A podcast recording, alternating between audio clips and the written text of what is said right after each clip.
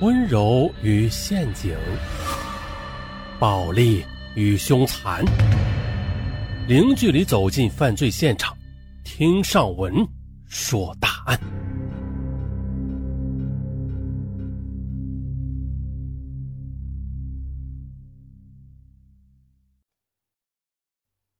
这是一连串发生在陕北离奇而又真实的事件。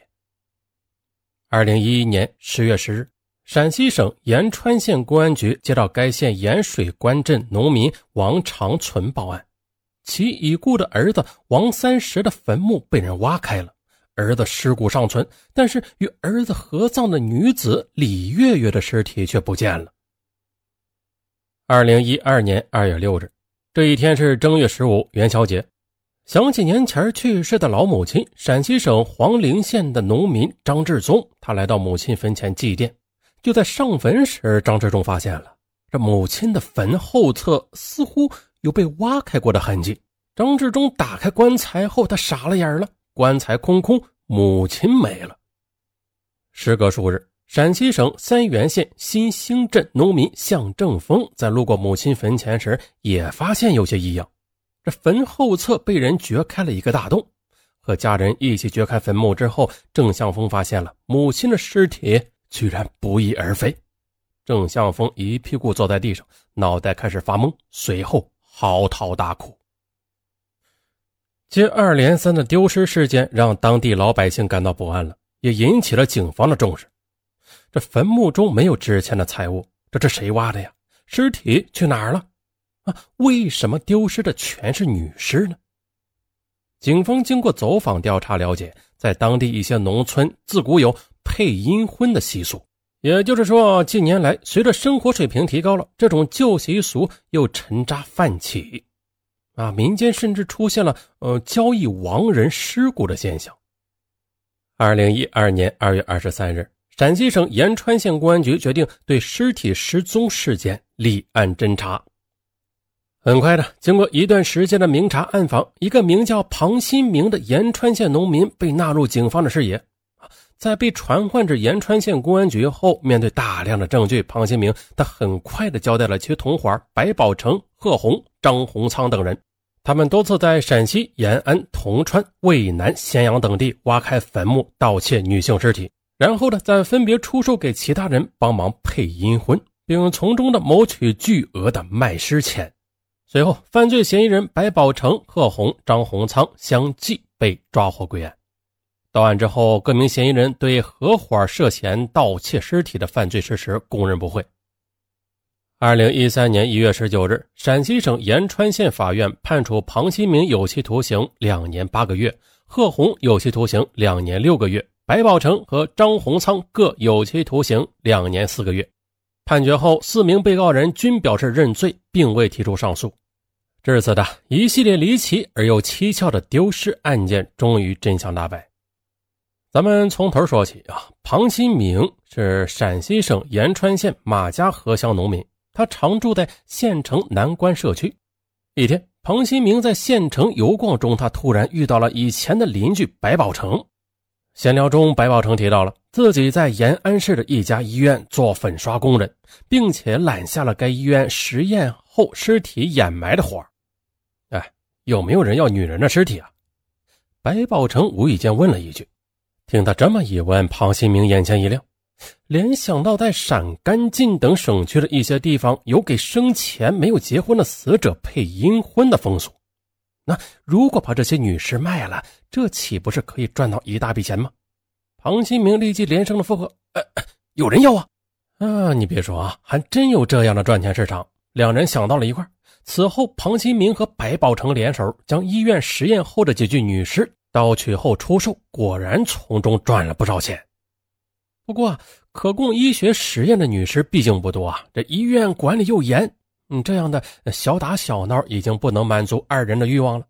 尝到甜头的庞新明和白宝成便谋划起了更长远的打算，就是增加人手、扩大规模，合伙盗墓卖尸发财。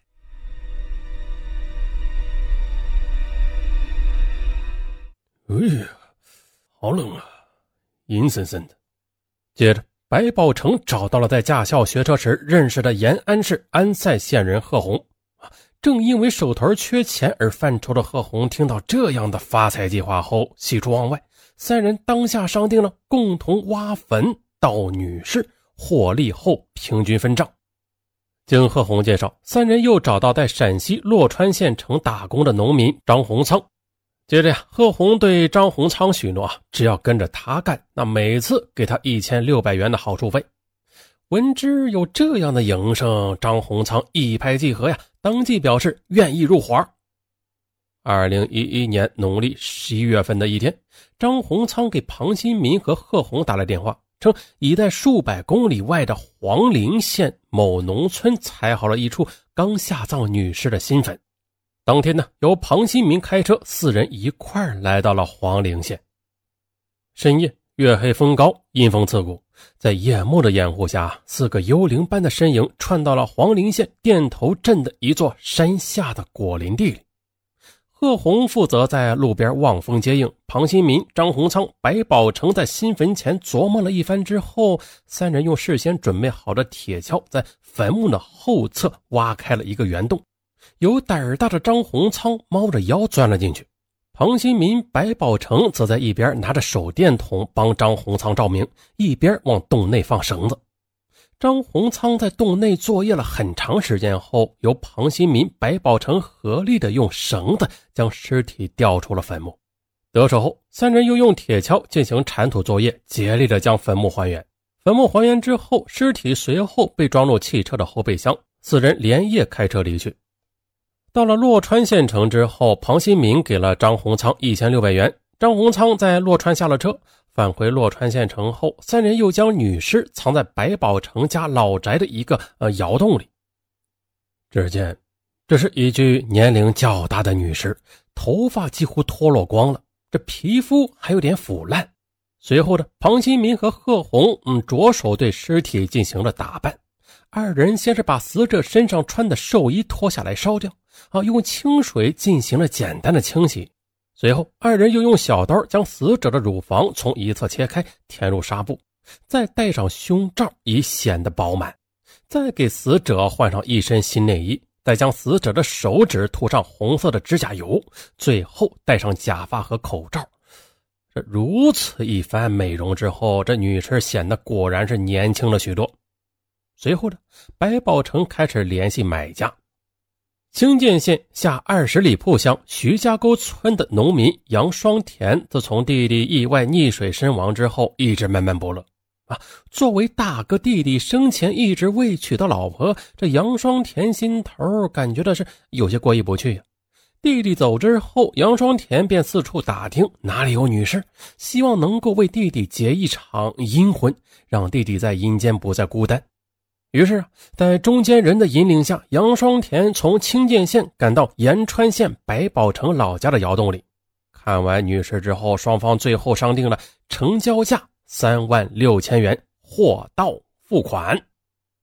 庞新明、白宝成和杨双田租来一辆机动三轮车，将女尸拉到了清涧县下二十里铺乡徐家沟村后，这杨双田按照规定支付了三万六千元。接着，庞新明把一张自己打印的延安某医院的假出库证明交给了杨双田。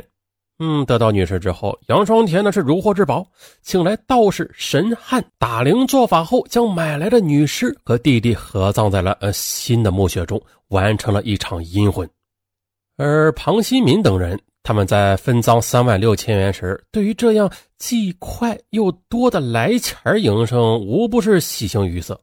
此后呢，嗯，庞新明、白宝成、贺红、张洪仓等四人多次合谋啊，每次作案前都是精心策划，呃，定制盗尸方案，一起准备工具，再加上分别联系买主，这一发而不可收拾。二零一一年农历十一月份的一天，张洪仓又踩好点了。庞新明等人再次来到黄陵县的店头镇一村子盗窃女尸一具，后出售给延川县土岗乡某村的贺某。给其去世的儿子配阴婚，由此庞新明得赃款一万三千元，贺红、白宝成各得赃款九千元。二零一一年农历十二月份的一天，张洪仓又踩好点了。于是庞新明、贺红、白宝成一块来到大荔县一乡镇村子盗窃女尸一具。后经庞新明联系，介绍出售给陕西临汾张某，为其外甥配阴婚。这三人均获得赃款六千元。